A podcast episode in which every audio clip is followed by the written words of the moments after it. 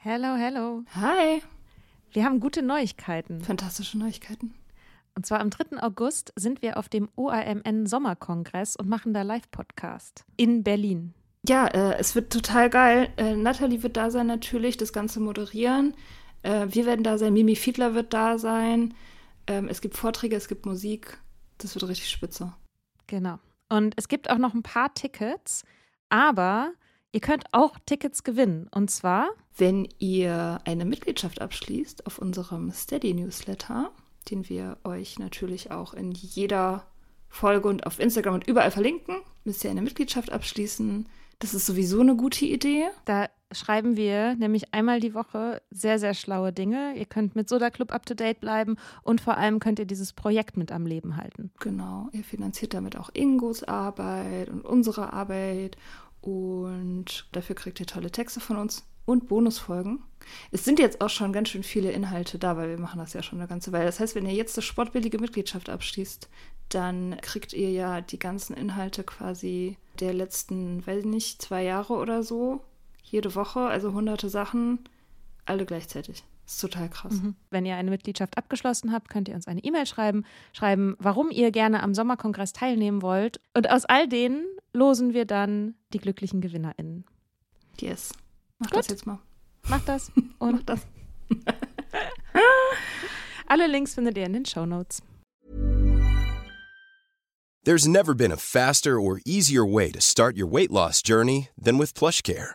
PlushCare accepts most insurance plans and gives you online access to board-certified physicians who can prescribe FDA-approved weight loss medications like Wigovi and Zepbound for those who qualify. Take charge of your health and speak with a board-certified physician about a weight loss plan that's right for you. Get started today at plushcare.com slash weight loss. That's plushcare.com slash weight loss. plushcare.com slash weight loss.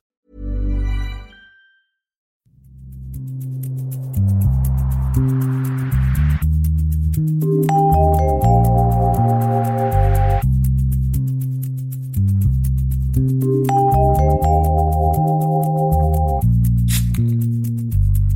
willst also heute über Kapitalismus lästern, hast du mir gesagt.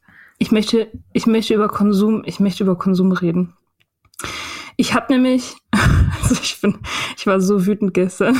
Es war so schlimm. Also ich fand schon immer, ich, ich muss das aufrollen, ich fand schon immer dieses vorweihnachtliche Konsumfestival schlimm.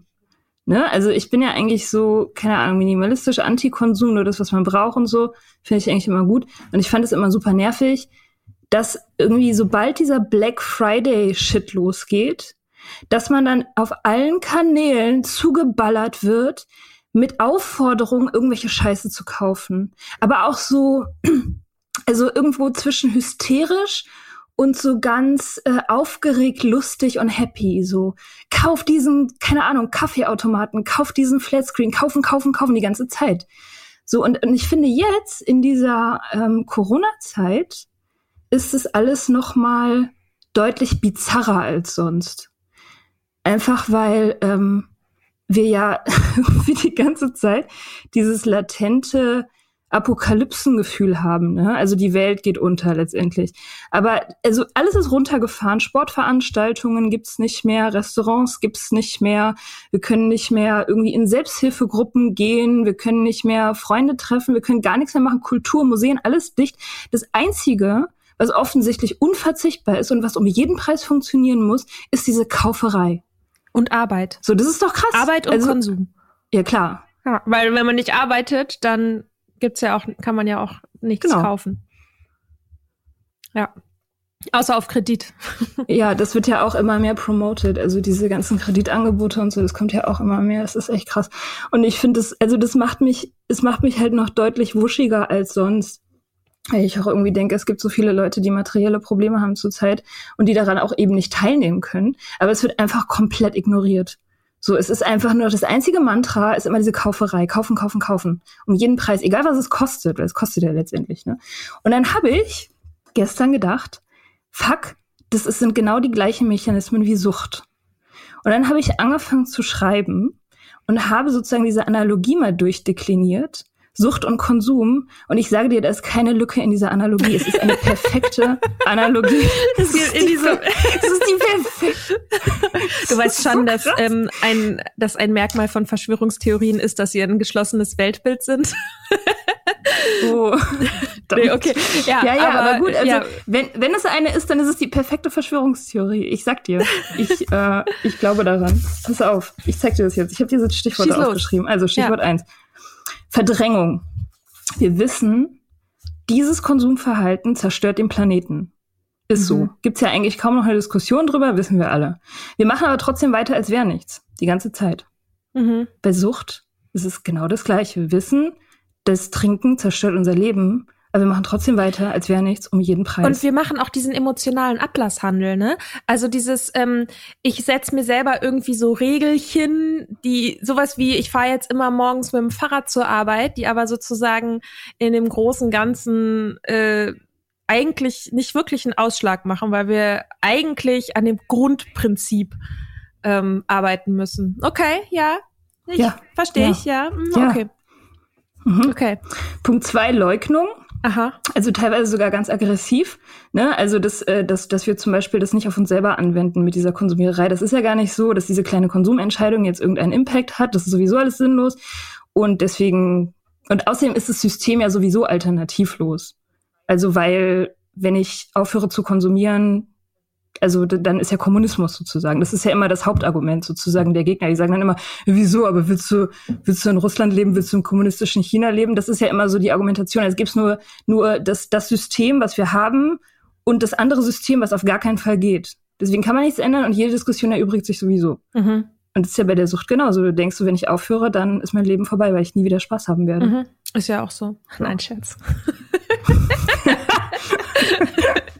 Deswegen setzen wir uns zusammen und erfinden Verschwörungstheorien. Ja, genau, weil wir sonst nichts mehr zu tun haben. ja, okay. Ja. Ähm, dritter Punkt, den ich aufgeschrieben habe, war Toleranzsteigerung.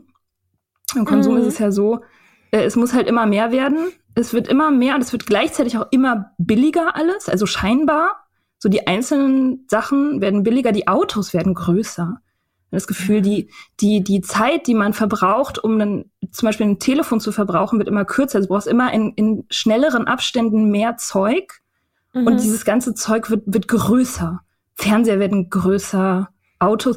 Autos. Ich find's so crazy, wie groß die Autos mittlerweile sind. Wie so, ein, wie so ein Kühler von so einem Mercedes irgendwie so mir jetzt bis zum Schlüsselbein geht und so. Das war früher nicht so. Mhm. Man muss fairerweise sagen, du bist nicht so super riesig groß, aber ist trotzdem, ja. Ja, das stimmt. Ich bin ziemlich klein. ja, und vor, und vor allem die, und die, den, den Kram, den wir, ähm, äh, den quasi unseren Müll, den wir ja immer, immer mehr verbrauchen, wir kommen ja überhaupt nicht mehr hinterher, den abzubauen oder den Pfand äh, zum, äh, zum Laden zurückzubringen. Das heißt, wir verstecken ihn in Schränken slash Afrika. you get it. I get it. ähm, you get it. Ja, das, das, das sind tatsächlich noch bessere, sogar noch bessere Punkte als die. Dann habe ich aufgeschrieben Sinnlosigkeit. Also, dass äh, wir ja irgendwie alle schon am eigenen Leibe auch immer wieder merken, dass dieses neue Paar Schuhe uns irgendwie exakt drei Minuten glücklich macht und danach nie wieder. Weil danach ist es Klatter und danach brauchen wir mehr. Also dieses Material, diese Anhäufung, du versuchst ja so eine Leere zu füllen letztendlich oder irgendwas zu kompensieren, aber es funktioniert nicht. So, mhm. also du fühlst dich ja nicht glücklicher, wenn du mehr Zeug hast. Ja, selbsterklärend. Ist bei der Sucht auch so. Du mhm. schüttest halt irgendwie drauf die ganze Zeit, es zerstört dein Leben, es zerstört alles, macht dich unglücklich, aber trotzdem versuchst du halt weiterhin die, Le die Leere zu füllen. So. Das, äh, das ist auch so diese Suche nach dem, nach, ähm, nach Befriedigung in äußeren Sachen so in materiellen Sachen und in irgendwelchen scheinbaren, ja, in so, in so, in so Scheinbarkeiten einfach. Das ist auch ähm, so, ein, so ein Faktor. Ähm, und dann aber gleichzeitig, und darüber haben wir in der letzten Folge oder einer der letzten Folgen mal geredet, dass trotzdem irgendwie irgendwo in all diesem Mist ist ja so eine Sehnsucht. Mhm. Und ich glaube, sowohl auf, äh, auf, auf ähm, kollektiver Ebene als auch auf individueller Ebene nach Klarheit und Reinheit und sozusagen Simplizität und nur das Nötigste haben. Das zeigt sich halt, wenn du eine Sucht hast in dieser, in diesem Bedürfnis nach, nach, nach Klarheit und, und, und, und Minimalismus und sozusagen nicht abhängig sein. Und in, auf kollektiver Ebene mit dem Konsum zeigt sich das total in diesem Trend zum, zum Deklattern und so. Also mhm. dieses, dieses Instagram-Phänomen, dieses ganze so äh, weiße, lichtdurchflutete Räume und, und dann dieses ganze Ding mit Marie Kondo, dieses, oh, die dieser Aufräumen, Spiritualität. Ja, ja, mhm. weil das nämlich total zusammenhängt, weil das genau das Gleiche ist. Dieses, dieses Bedürfnis so, wir wollen uns irgendwie befreien von diesem ganzen unnötigen Shit, um so zum Wesentlichen zu kommen. So, weil uns das eigentlich belastet, dieser ganze Shit, weil es muss ja auch alles verwaltet werden die ganze Zeit. Mhm, und es ist so. so, wenn man mal ordentlich aufgeräumt hat, fühlt es sich so an, als hätte man mal für so ein, zwei Wochen sein Trinken unter Kontrolle gehabt. Dass man so denkt, mhm ah ja, ist ja irgendwie, läuft ja. Und dann, aber dauert es mhm. nicht lange und dann ist man wieder zurück in den gleichen ja. Prinzipien, aus denen man vorher, also man managt ja. sozusagen nur das Problem, aber man ja. geht es nicht an, an der Wurzel sozusagen. Ja, ja. Mhm. Ja, es ist halt nicht nachhaltig. Ja, genau. Und darin liegt aber auch die Lösung letztendlich. Also das ist, die Lösung liegt ja letztendlich da drin, man muss aussteigen aus diesem Shit und ähm, nach innen gehen und aufhören, im Außen zu suchen. So, das ist die Antwort letztendlich. Ja, es gibt kein richtiges Leben im Falschen, ne? Adorno. Bam. Adorno, Bitch. Oder Tokotronic, eins von beiden. Ich weiß nicht, wer zuerst da war. Hm, okay. Mm, nee, woher soll man das auch wissen? Du bist nee. so jung. Ja. ja, okay. Nee, eigentlich, also gestern, gestern war ich richtig, richtig sauer. Ich habe mit meinem Onkel darüber geredet, der ist bei, äh, bei der, warte mal, wie heißt diese Partei? ÖDP? Gott, das sollte ich wissen. ÖDP, genau. Die Aha. haben sich mal früher von den Grünen abgespalten. mit dem habe ich darüber geredet, der wollte mich dazu überzeugen, in die Politik zu gehen, weil ich mich so mega aufgeregt habe über diese, weil ich zugeballert, ich höre morgens immer Radio und ich wurde irgendwie zugeballert, eine gefühlte alle zehn Minuten von so Werbeblöcken, die mir erzählen, dass es mein Leben besser macht, wenn ich einen Kredit aufnehme für den neuen BMW oder mhm. ähm, bei Lidl irgendwie irgendwelchen Schrott kaufe. Was ich ja richtig so. geil finde, ist, ähm, ich krieg das irgendwie, also YouTube schaltet ja irgendwie super viel Werbung, seit, weiß ich nicht, ob das schon immer so ist, ist doch egal, aber da kriege ich ganz oft ähm, so ähm, äh, Immunstärkungs- Und ich denke mir so, ihr perfiden Pimmelnasen. Okay. Also, ne, weil es da natürlich völlig klar ist, dass man, dass man halt so ein, ähm, dass man das nicht, also dass es natürlich auf genau die Angst ein, einzahlt, ne? Also mm, so ja, Immunabwehr, hm, so und dann halt irgendwelche Mittel außer Drogerie, die halt eh nichts bringen. Also ich meine, ist ja schön, kannst ja auch mal einen Apfel essen und so, auch kann man ja auch mal Nahrungsagent, alles gut, ne? Aber einfach dieses, ich sehe das immer und denke mir so, oh, ey, es ist so typisch, so typisch.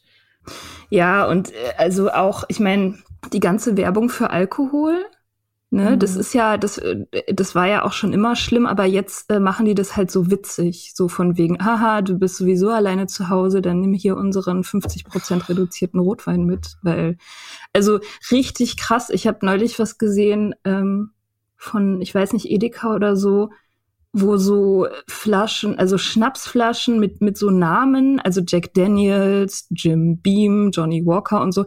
Und da drunter stand irgendwie so, nimm, nimm, wenn du, du musst heute nicht alleine nach Hause gehen, trotz Corona, nimm dir doch Jack und Jim und Johnny mit nach Hause. Oh, so, wo ich denke, Alter. Mhm.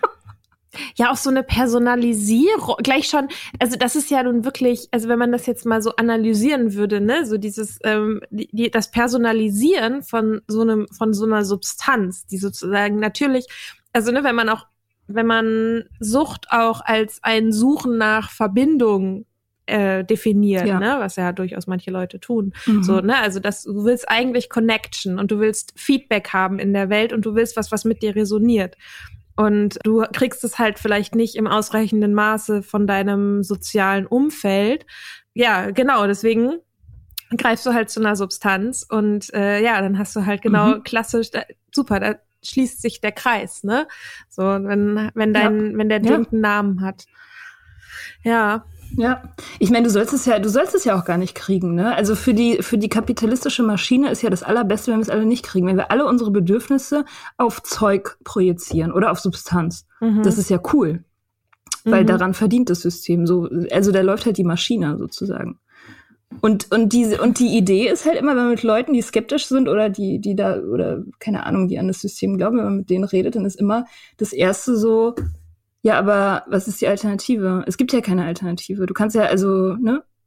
Kommunismus? Mhm. Nee, das ja, will so keiner. Weit, so weit kann man gar nicht denken, ne?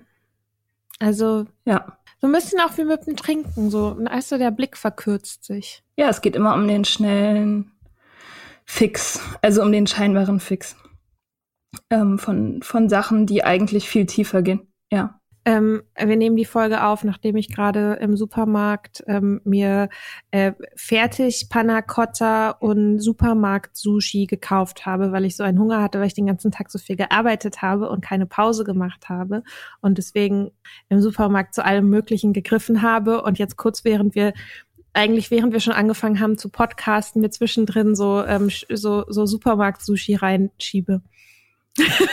Wollte ich nur mal kurz erwähnen. Ich dachte, es passt thematisch ja ganz gut. Ja, ich, ich weiß nicht, aber ich finde immer, Essen ist irgendwie, das weiß ich nicht, das zählt da nicht so richtig mit rein. Ich meine, natürlich kann man besser oder schlechter essen und auch irgendwie nachhaltiger und nicht nachhaltiger. Das ist schon so, aber aber so richtig, also ich meine, Essen ist ja schon auch einfach wichtig. Das ist ja, ja tatsächlich aber auch ein Grund. Dach über dem Kopf zu haben, ist irgendwie wichtig und ja, genau, das, wo man sich auch draufsetzen mit kann. Und ja, das ja, ist halt. Das, aber ich meine, ich glaube, das ist halt so ein bisschen das Problem bei Sucht. Also in Bezug auf Alkohol kann man das ja ziemlich, das Suchtmittel ziemlich easy weglassen, ne? Und ich habe aber zum ja. Beispiel, also es kannst ja auch süchtig nach was werden, was du nicht vermeiden kannst. Also ne, so was wie Essbrechsucht. Ich weiß nicht, ob das der richtige ja. ähm, der richtige Terminus dafür ist.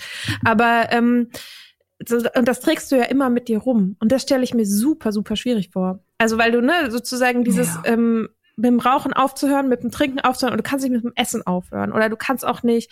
Ich habe ja. einen Freund, der ähm, ist so, ähm, ja, so chronischer Lügner der, mhm. das ist halt auch echt heftig, wenn man sich, keine Ahnung, ob stimmt, was er mir darüber erzählt hat, aber ähm, also wirklich, das ist echt super crazy. Ich kenne ihn halt schon super lange. Naja, ist auch egal. Du denkst, dass du ihn kennst. Ich denke, dass ich ihn kenne. Na, ich glaube, ich, ich kenne ihn, aber ich weiß nicht, ob das, was ich über ihn weiß, richtig ist. Also die Fakten seines Lebens sozusagen. Mhm. Okay. Ich, das ist krass, das habe ich noch nie, ich habe noch nie jemanden getroffen, der chronisch lügt. Also nicht, dass ich wüsste. Ja, beim, ich habe das auch erst sehr, sehr spät erfahren. Naja, anderes Thema, aber da habe ich mich mit ihm auch drüber unterhalten. Das ist ja was, also reden oder quasi ein Bild von sich verkaufen oder auch mal ein bisschen was vielleicht auch mal ein bisschen schöner machen, als es eigentlich ist oder eine Geschichte ein bisschen interessanter machen, als sie eigentlich war. Das alles sind halt irgendwie so ganz normale Aspekte des Lebens die jetzt nicht grundsätzlich problematisch sind. Und dass du aber halt mhm. halt quasi, du bist da in so einem, wenn du halt irgendwie so eine Grenze überschritten hast, dann bist du halt irgendwie in so einer krassen Grauzone, aber musst halt das, was sozusagen das Problem verursacht, dich damit immer noch auseinandersetzen irgendwie, ne? Also bei uns ist ja schon eine ziemlich ja. bewusste Entscheidung, sich weiter mit Alkohol auseinanderzusetzen im Sinne von wir reden darüber, ne? So. Aber also ich würde jetzt halt inzwischen sagen, Alkohol selbst spielt mm. kaum eine Rolle so jetzt in meinem Leben. Die Substanz, ne? Und ja. das Verhandeln, das mit mir selber verhandeln. Ja. Genau, also das, ja, das, stimmt, das, das und das ist halt auch. bei Kaufen ist das ja genauso eigentlich, ne? Also du kannst ja, also mhm. gut, natürlich, du kannst halt aussteigen. Also du kannst halt richtig aussteigen. Ich habe mal so einen Typen getroffen, der ist, ähm, hat sich in Costa Rica im Dschungel irgendwie ein Stück Landschaft gekauft und hat sich da eine Hütte draufgesetzt und wohnte da. War schön. Ich war, also ich habe ihn da, also ich habe den woanders getroffen, habe ihn dann da besucht und das war total cool. Aber ich weiß mhm. nicht, ob ich so leben will. Und der ist aber auch nicht unabhängig nicht. so, ne? Der, also ich will jetzt auch gar nicht, ich will gar nicht sagen, dass man das muss. Aber also ich will nur sagen, dass es schwierig ist, komplett mit sowas aufzuhören. Ich muss noch ein Stück Sushi essen. Ich, ich würde auch, ich würde auch gar nicht komplett aufhören wollen. Also es ist ja auch gar nicht nötig, dass man komplett aufhört. Wir haben ja Ressourcen. Also es ist ja nicht so, als ob wir jetzt aufhören müssten alle. Aber aufhören halt mit diesem unnötigen Akkumulieren um des Akkumulierens willen. Das ist, glaube ich, schon möglich. Also ich meine, das ist, als, äh, als ich Teenager war, zum Beispiel, da gab es noch keine Fast Fashion. Das gab es damals noch nicht. Also die, die Ketten, die wir kannten, also H&M und so, die hatten vier Kollektionen im Jahr und das war's. Und das war auch so, also es war so teuer, sag ich mal, dass wir trotzdem meistens in Secondhand-Läden eingekauft haben, weil unser Taschengeld dafür nicht gereicht hat. Heute ist es so, Primark hat zwölf Kollektionen im Jahr und alles kostet fast gar nichts mehr. Ja. Und das heißt, du kaufst und kaufst und kaufst und kaufst permanent Klamotten. Und die allermeisten Leute, also Frauen, meistens sind sie ja Frauen, haben, haben Zeug in ihren Schränken, 80 Prozent davon tragen die nie. Mhm. Das hängt einfach nur rum. Das ist einfach nur, und das ist ein krasser ökologischer äh, Abfuck, diese Produktion von diesem ganzen Textilien. Mhm. Das ist wirklich krass. Das zerstört in, in diesen Ländern, wo das hergestellt wird. Da wird die, also da gibt's ja auch überhaupt keine, keine, keine ökologischen Richtlinien oder Gesetze dafür. Die kippen ihre Chemikalien einfach in den Fluss. Mhm. So.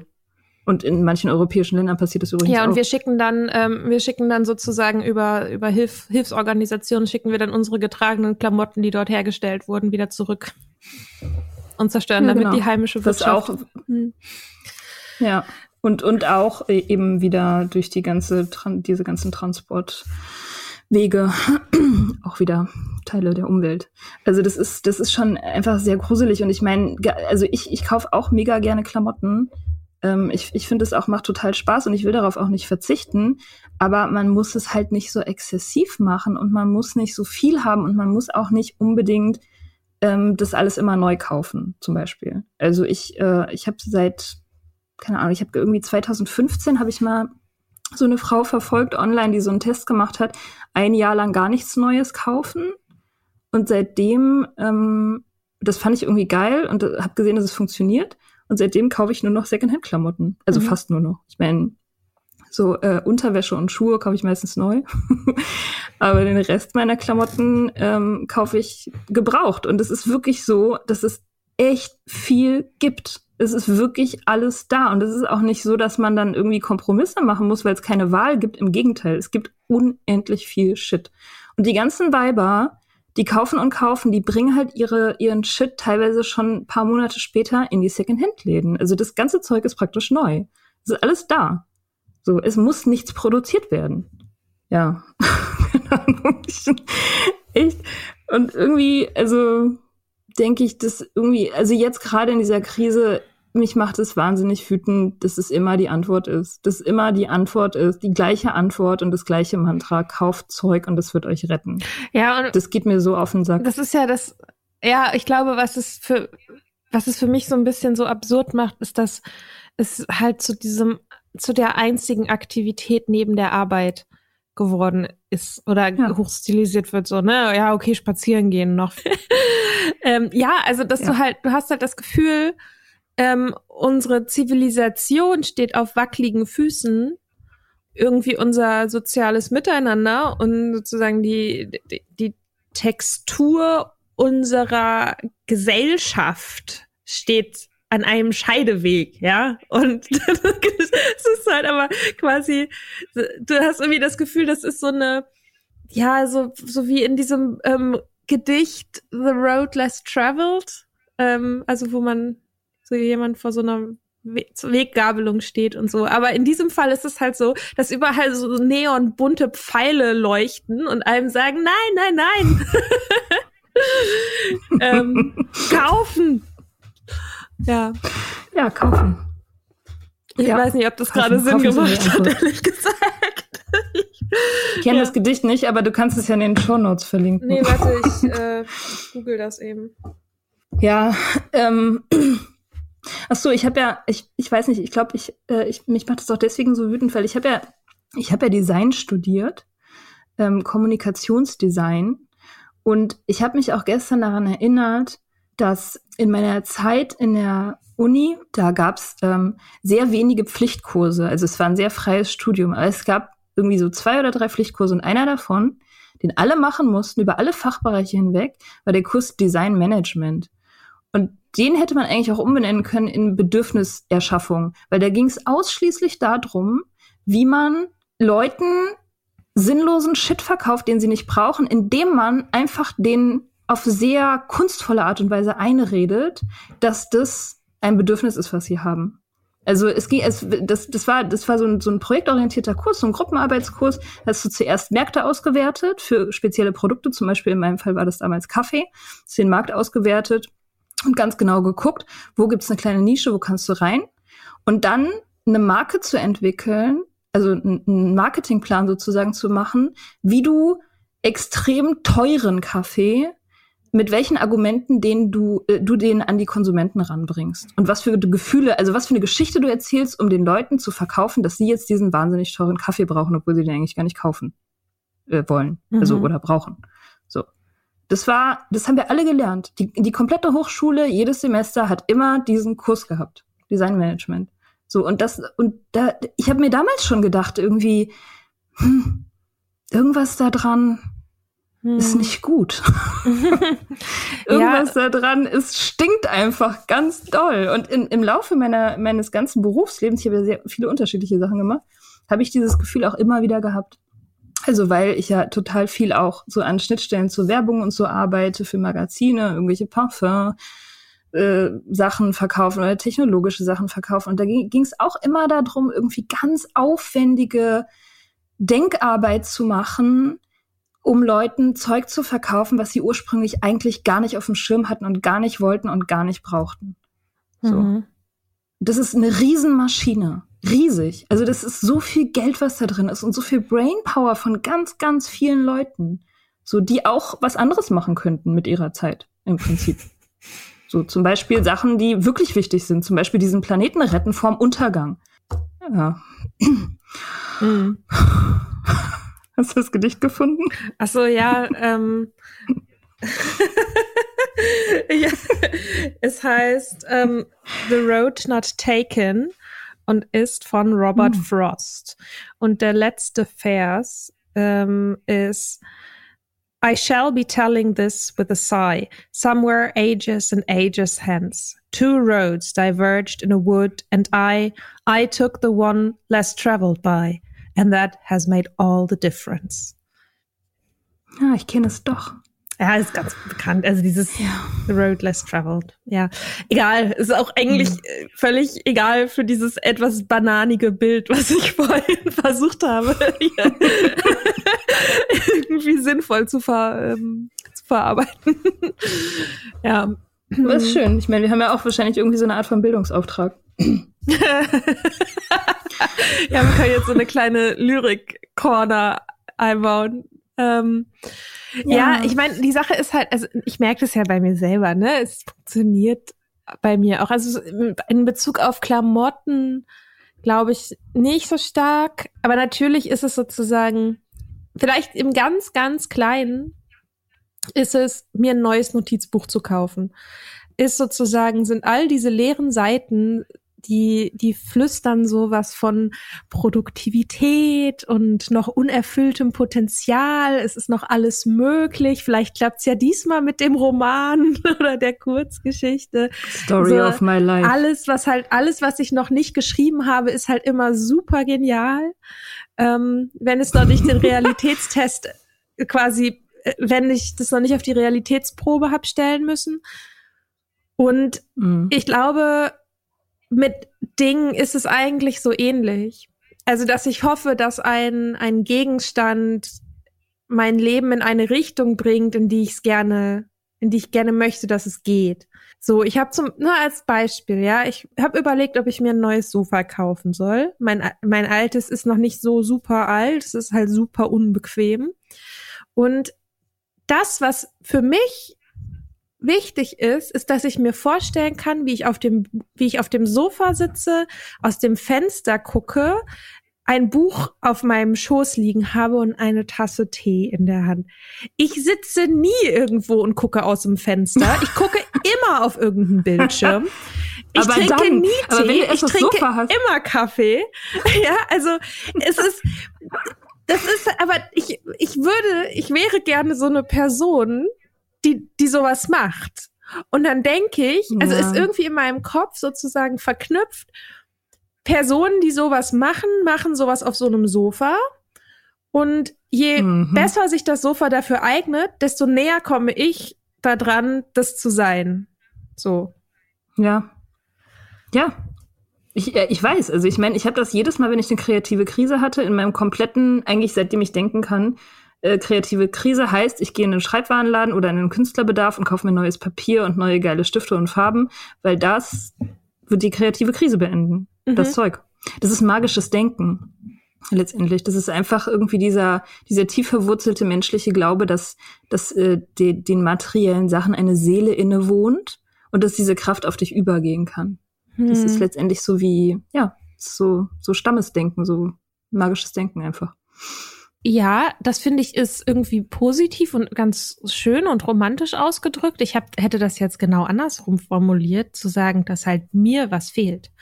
Also nicht, dass etwas anderes sozusagen mich bereichert, sondern dass etwas, was ich nicht habe, quasi artifiziell ersetzt werden muss, künstlich ersetzt werden muss, weil ich ein Problem nicht in mir selbst lösen kann.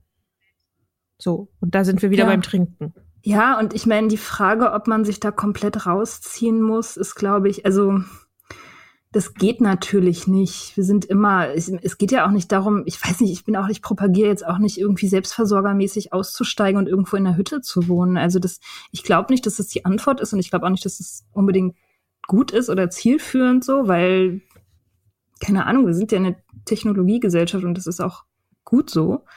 Aber so ein bisschen einfach das Bewusstsein dafür kriegen, was oder wiederzubekommen, was wirklich zählt oder was, was einen wirklich ernährt.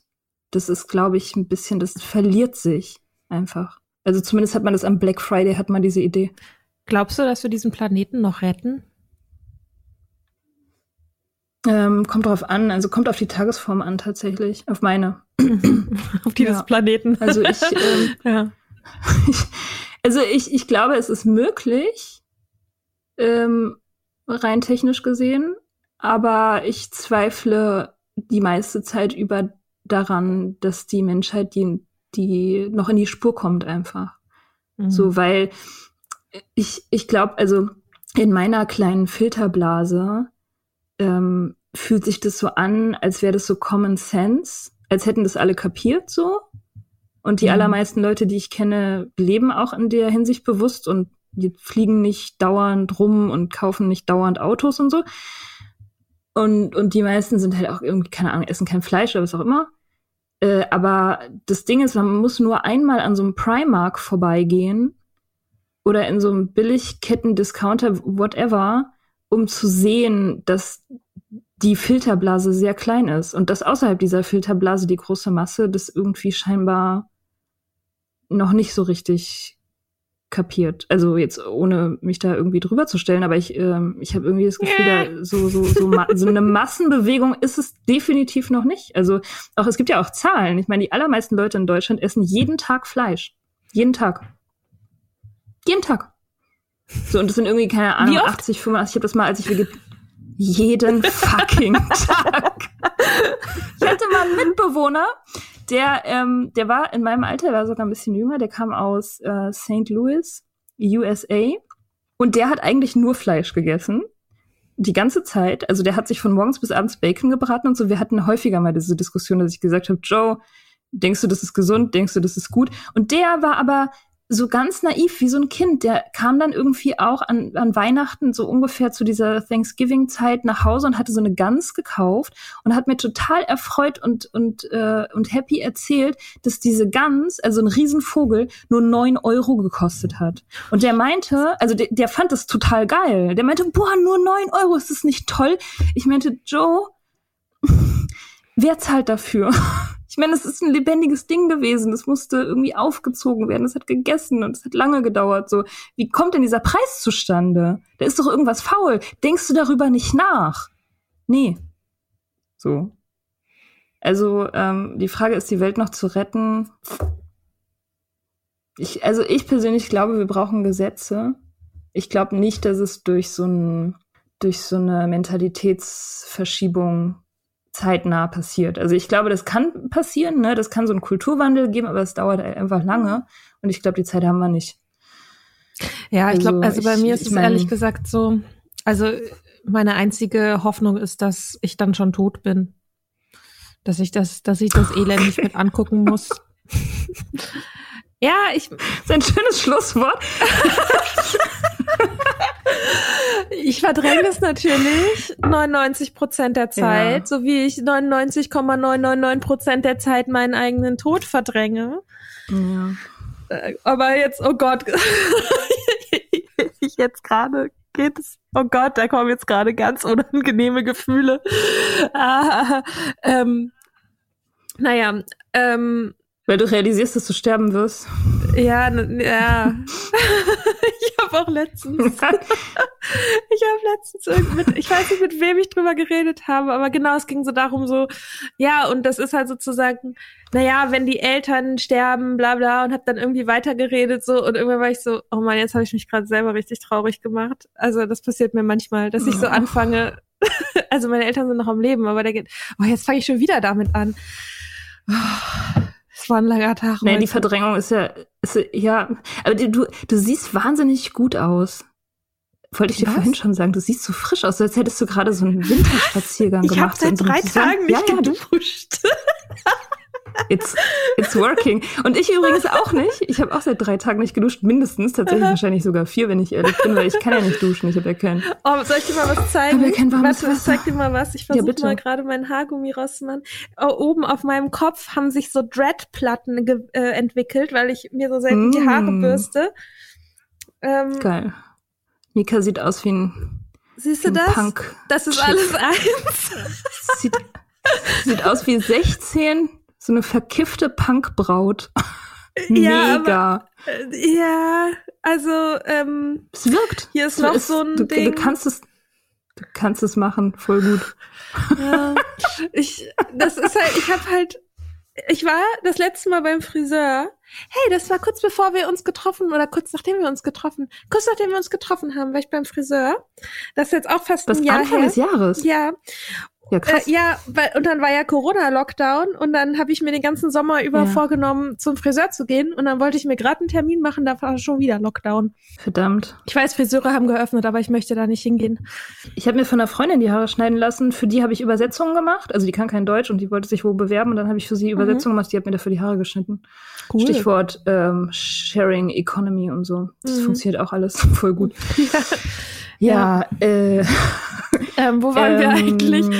Dabei, dass ich mein Leben so Ich super wollte der Reihe erzählen, mit, dass du äh, hoffst, dass du stir stirbst, bevor, äh, bevor die Welt untergeht und dass du äh, an deinen eigenen Tod nicht denken willst. Und ich, mir ist dazu eingefallen, dass mein Freund, der redet permanent von seinem eigenen Tod und er ist der Meinung, dass er, oder er erzählt zumindest, dass er mit, ich glaube, 46 sterben wird. Also er hat auch so eine ganz konkrete Zahl und betont das auch immer, zu jeder Gelegenheit.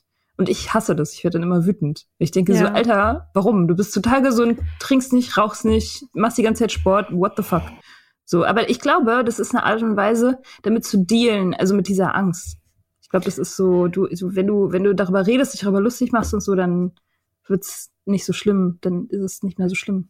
Oder so. Ich kenne das Keine nur Ahnung. von ähm, älteren Eltern slash Großeltern, die irgendwann äh, anfangen, immer zu allen möglichen Zeiten anzufangen, anfangen von ihrem eigenen Tod zu reden und alle drumherum wollen es wirklich nicht hören, weil mh, der Kuchen ist so lecker und man will jetzt nicht irgendwie über Patientenverfügung und das Testament reden und man möchte sich jetzt auch nichts bei Opa in der Bude aussuchen für in zehn Jahren, wenn er dann irgendwann mal tot ist, was er einem vermachen kann. Da, so ich kenne das halt eher von älteren Leuten. Ja, das hat meine Oma auch gemacht. Die hat immer zu jeder Gelegenheit dann so gesagt, so, ach ja, jetzt haben wir hier so einen schönen Nachmittag, wer weiß, vielleicht bin ich bald schon gar nicht mehr da. Und vielleicht ist es jetzt das letzte Mal. Aber so, das macht dein Freund nicht, oder? Dass ihr, Mein dass ihr so, ja, Nee, nee, der hat ja eine Zahl. Also der, der hat ja eine witzig, So Zahl. jemand, ich weiß. ja. Nee, Man bei ihm geht so ist es- zusammen essen bei ihm ist und dann sagt so, wer weiß. Vielleicht ist es das letzte Mal. Nee, bei ihm ist es 46. Also das ist in, warte mal, wie alt ist er jetzt? Ach Das ist in acht Jahren. In acht Jahren ist er tot. Das ist sein. Und ich weiß auch, also er begründet das auch nicht. Er, der hat, ist ja auch, also So, warum Hm. sollte er sterben? Keine Ahnung. Aber er braucht diese Erklärung nicht. Er sagt es einfach so. Das ist irgendwie sein, wahrscheinlich sein Weg, damit umzugehen. Keine Ahnung. Ja. Und ja, weiß ich nicht. Also, ist die Welt noch zu retten? Ich habe auch eine Freundin, die, ähm, die arbeitet äh, in der Nachhaltigkeitswirtschaft. Also, die berät Firmen, wie sie ihre, ihre Strukturen auf Nachhaltigkeit umstellen können. Also, auf nachhaltiges Wirtschaften. So. Also, die ist ziemlich tief in dieser Materie drin und liest dazu wahnsinnig viel und beschäftigt sich damit, auch mit äh, internationalen Fragen zu dem Thema und so. Und die hat gesagt so, nee, die Welt ist nicht mehr zu retten, sorry. Also, und sie weiß mehr als ich. Ähm, solange Parteien, die mit ambitioniertem Klimaschutz vorangehen, noch an jeder Ecke gefragt werden, und wie sollen wir das bezahlen? Ähm, was ja auf der einen Seite eine okaye Frage ist, auf der anderen Seite st stellt man die Frage halt nicht bei, weiß ich nicht, den neuen Leopold 2 Panzern oder bei irgendwelchen Auslandseinsätzen von keine Ahnung. Das fragt man halt, das fragt man auch nicht, wenn man äh, die Lufthansa retten will. Man fragt das halt, wenn man Mhm. ähm, Schulklassen mit Mhm. Filtern, Filtersystemen ausstatten will oder das Klima retten, damit wir überhaupt noch Leopold Mhm. 2 Panzer irgendwo hinfahren können. So. Ja. Ja, ja, das ist ja auch, das ist ja eine der großen, dieser großen Lügen, die auch irgendwie so wahnsinnig ratlos und traurig machen, dass halt immer behauptet wird, es gäbe keine Ressourcen. Dabei gibt's unendlich viel. Also das ist halt bloß in den Händen von einigen wenigen Leuten, die es nicht abgeben wollen. Ja, oder Aber halt es ist ja da. die Also, Sonne und der Wind. Die Sonne scheint umsonst. ja, ja, ja, noch. noch. Noch. Ja, ich meine, Ja. Wasser ist ja schon ähm, in manchen Ländern oder bei uns auch, hier in Lüneburg war das gerade irgendwie Thema, dass äh, Coca-Cola irgendwie Anteile am Grundwasser kauft oder so. So, was, was, Oh, cool. Was- ja, das ihr? ist sehr erstrebenswert. Ey, und dann, ich, ich, wett, ich wette, hier wird noch gefragt in diesem, in, in diesem Land, das Deutschland ist. Siehst du, ich glaube nämlich, und ich glaube, ganz ehrlich, also es klingt jetzt, ich, es tut mir jetzt furchtbar leid, aber ja, ich glaube, also wir können jetzt noch versuchen, Schadensbegrenzung zu machen, aber die Klimakrise, und das muss uns allen bewusst sein, die kann nicht überwunden werden. So, Hm. die kann nur abgedämpft werden. Oder irgendwie Ja. nicht ganz so schlimm wie das schlimmste Szenario. Und das finde ich nämlich auch das, das ist halt Mhm. auch das Ding an dem, jetzt zum Beispiel beim Corona-Lockdown, ne? Das ist halt auch dieses, dieser, ähm, diese Illusion letztendlich auch, wie wenig Einzelne im Grunde auch machen können, ist ja, dass wir ne, im, Don, im, im März, April, wo ja wirklich nichts passiert ist, mehr oder weniger, ne, alle Läden, da hatten ja auch die Läden zu und so. Das hat kaum eine, hat, hat kaum eine Delle in irgendwie den CO2-Ausstoß gemacht. Das sieht man quasi Hm. nicht. Und da, da sind alle Leute zwei Monate lang einfach nur zu Hause geblieben. So, also Hm. das, das große Problem, so, das ist halt im System. Ja. Ja. Okay, aber wir sind so ein bisschen vom, vom Trinken irgendwie wieder abgekommen. Ich habe Angst, dass uns die Leute, ich habe Angst, dass uns die Leute abspringen, wenn wir immer nur irgendwelche politischen Rants ablassen. Aber ich meine, andererseits ist halt unser Podcast. Macht euren eigenen Podcast, wenn Ja, euch das Mann. stört. Dann geht doch. Tschüss. Nein, aber es ist ja auch alles, das, das meinte ich ja, deswegen wollte ich auch darüber reden eingangs, weil das alles ja irgendwie eins ist. Es ist ja alles eins, wenn man, wenn man, wenn man in die Themen ganz tief reingeht. Ich meine, ein Spruch, den ich immer wieder zitiere seit Jahren, war der Spruch von meinem Lieblingskunstprofessor an der Designschule, Michael Bette, fantastischer Typ. Der hat gesagt, jed, in jedem guten Gespräch geht es immer um alles. Mhm. Ja, also weil, weil je tiefer man reingeht in die Themen, wenn man wirklich an die Substanz geht, dann ist alles eins. Das ist äh, vielleicht ein bisschen hyperspirituell, aber das ist wirklich so. Also das ist alles, diese ganze Suche nach, weiß nicht, nach, nach Kicks und nach Befriedigung und dieses Rennen und diese Angst vorm Tod und, und das Trinken und das Shoppen und so, das gehört alles zusammen. Das ist alles Mhm. ein so ein, so ein Thema. Das sind alles so menschliche Konstanten, so Grund, so Grundthemen einfach.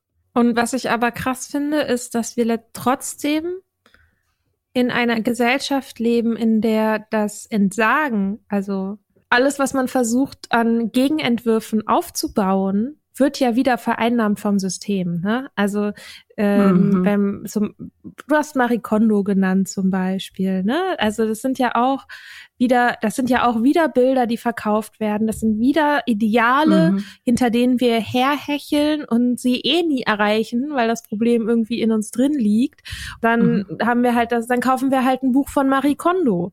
Wo ja auch drin steht letztendlich, dass man äh, seine ganzen, keine Ahnung, sein Salatbesteck äh, wegschmeißen soll und stattdessen dann einen 8000 Euro Silbersalatbesteck kaufen soll. Also es wird ja dann auch wieder Und es ist letztendlich ja? ist es ja auch wieder krass klassistisch, ne? Also dieses Ideal hm. des Entsagens, ja. also sowohl in einer also in einer Gesellschaft, die im Überfluss lebt, wo sozusagen, also wo ist das, e, das nicht zu essen höher anerkannt als das zu essen.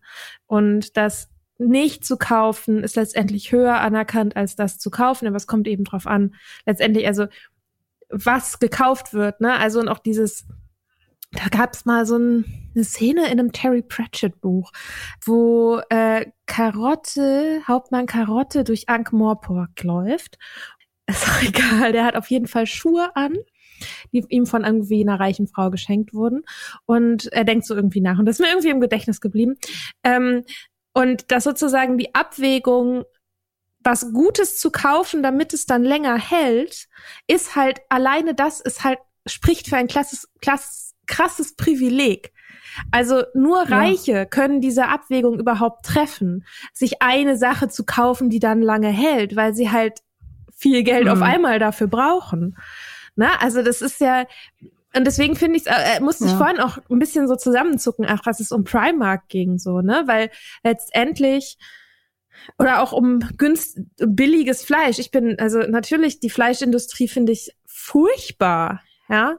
Aber gleichzeitig mhm. finde ich es auch schwierig zu sagen, ja, Fleisch wird dann jetzt halt so teuer, dass es sich halt wirklich nur noch paar wenige leisten dürfen können. Also, ne, ja, das klar. ist sozusagen, da greift es halt wieder in ökonomische Ungleichheit.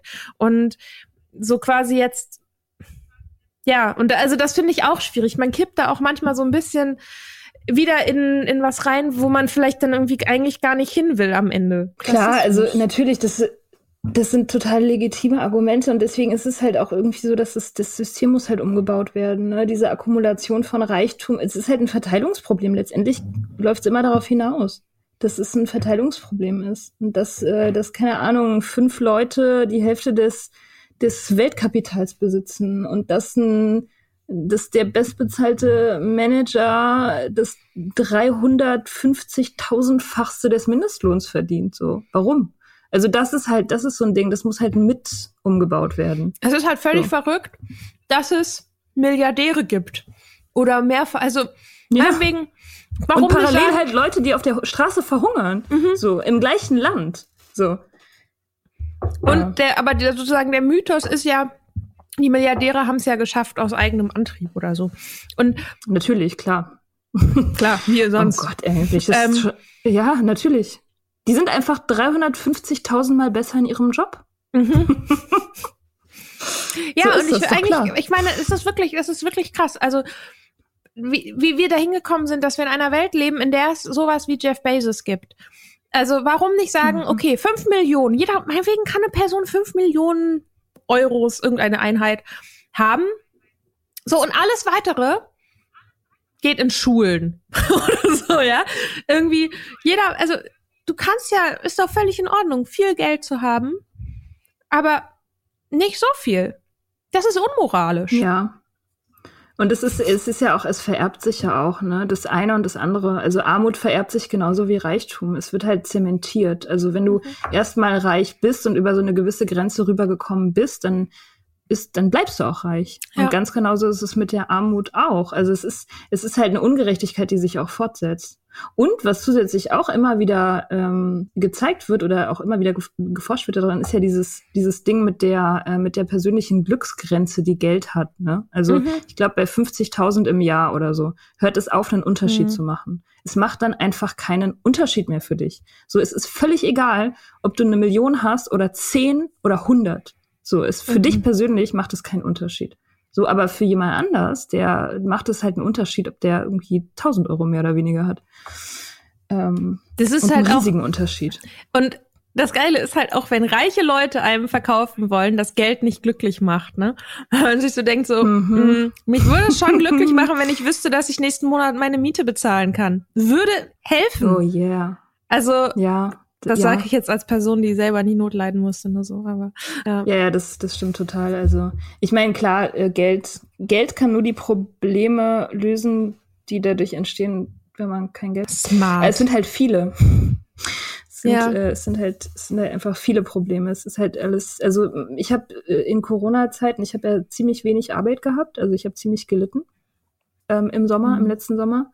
Jetzt geht's wieder, aber ähm, ich habe echt stellenweise das Gefühl gehabt, so im Juli, August, September, dass sich mein ganzes Leben nur um Kohle dreht. Also wirklich nonstop von morgens bis abends, dass ich immer die ganze Zeit nur darüber nachgedacht habe, fuck, ich kann mein, meine Miete nicht bezahlen, meine Ateliermiete, meine Krankenversicherung, so. Und irgendwie, weiß ich nicht, irgendwie denke ich mir, das sollte nicht nötig sein. Es sollte einfach nicht nötig sein, dass es irgendwie, dass man, man sollte, man sollte keine Existenzängste haben müssen in so einem reichen Land. Mhm. So, das ist einfach nicht gut. Ja. Und es ist auch, ich finde es auch nicht gut, dass es irgendwie so, also diese, diese Idee, dass es, dass es allein dein Verdienst ist, also egal in welche Richtung, ne, dass du dir das erarbeitet hast, weil du bist besser oder schlauer oder keine Ahnung als andere Leute, das ist halt nicht so. Also es hat halt auch Mhm. total viel mit, ja, eben Vererbung zu tun, mit Glück, mit, äh, mit anderen Leuten, die dich fördern, die dir helfen, mit deiner eigenen Erziehung, mit deinen Eltern und so. Also auf voll viele Faktoren hat man überhaupt keinen Einfluss. Das ist einfach wirklich äh, Geburtslotterie letztendlich.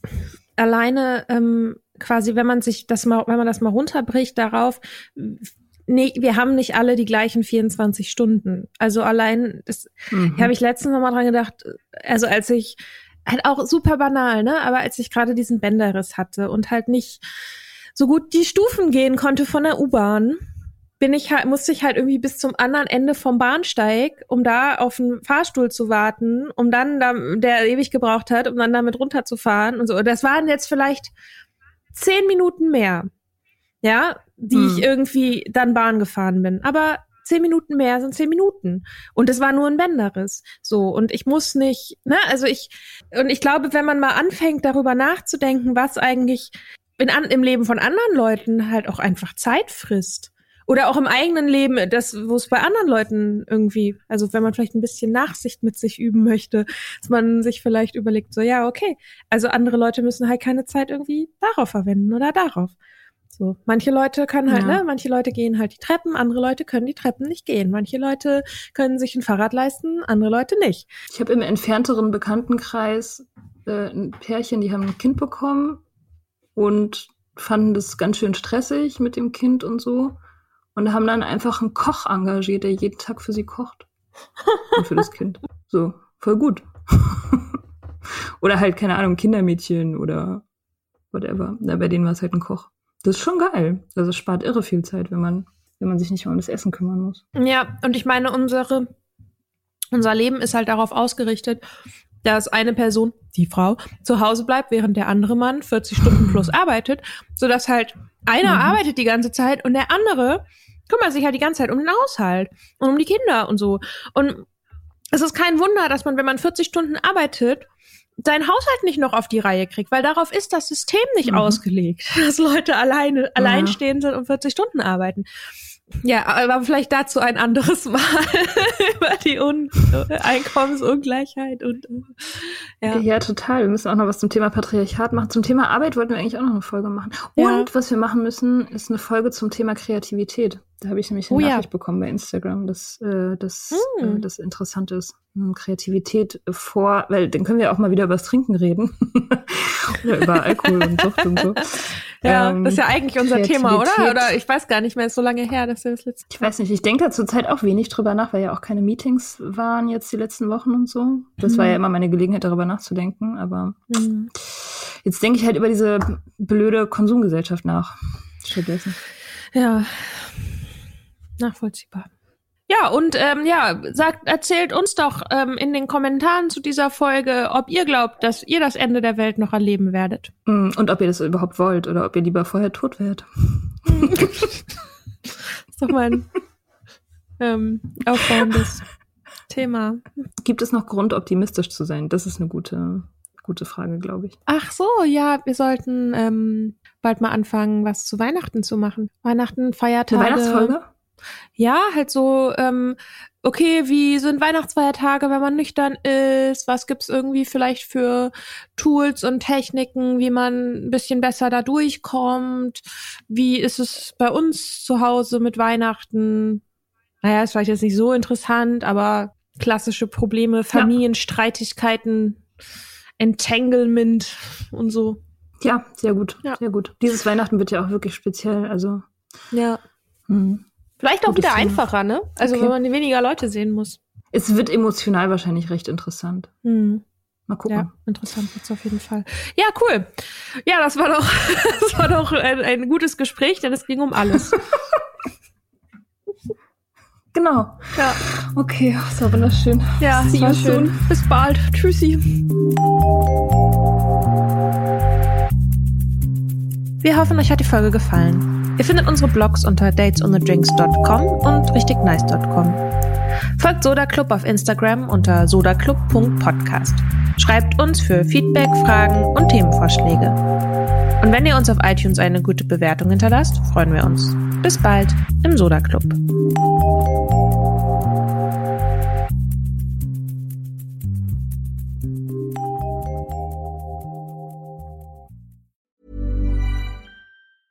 Planning for your next trip? Elevate your travel style with Quince. Quince has all the jet setting essentials you'll want for your next getaway, like European linen, premium luggage options, buttery soft Italian leather bags, and so much more. And is all priced at 50 to 80% less than similar brands. Plus, Quince only works with factories that use safe and ethical manufacturing practices. Pack your bags with high-quality essentials you'll be wearing for vacations to come with Quince. Go to quince.com slash pack for free shipping and 365-day returns.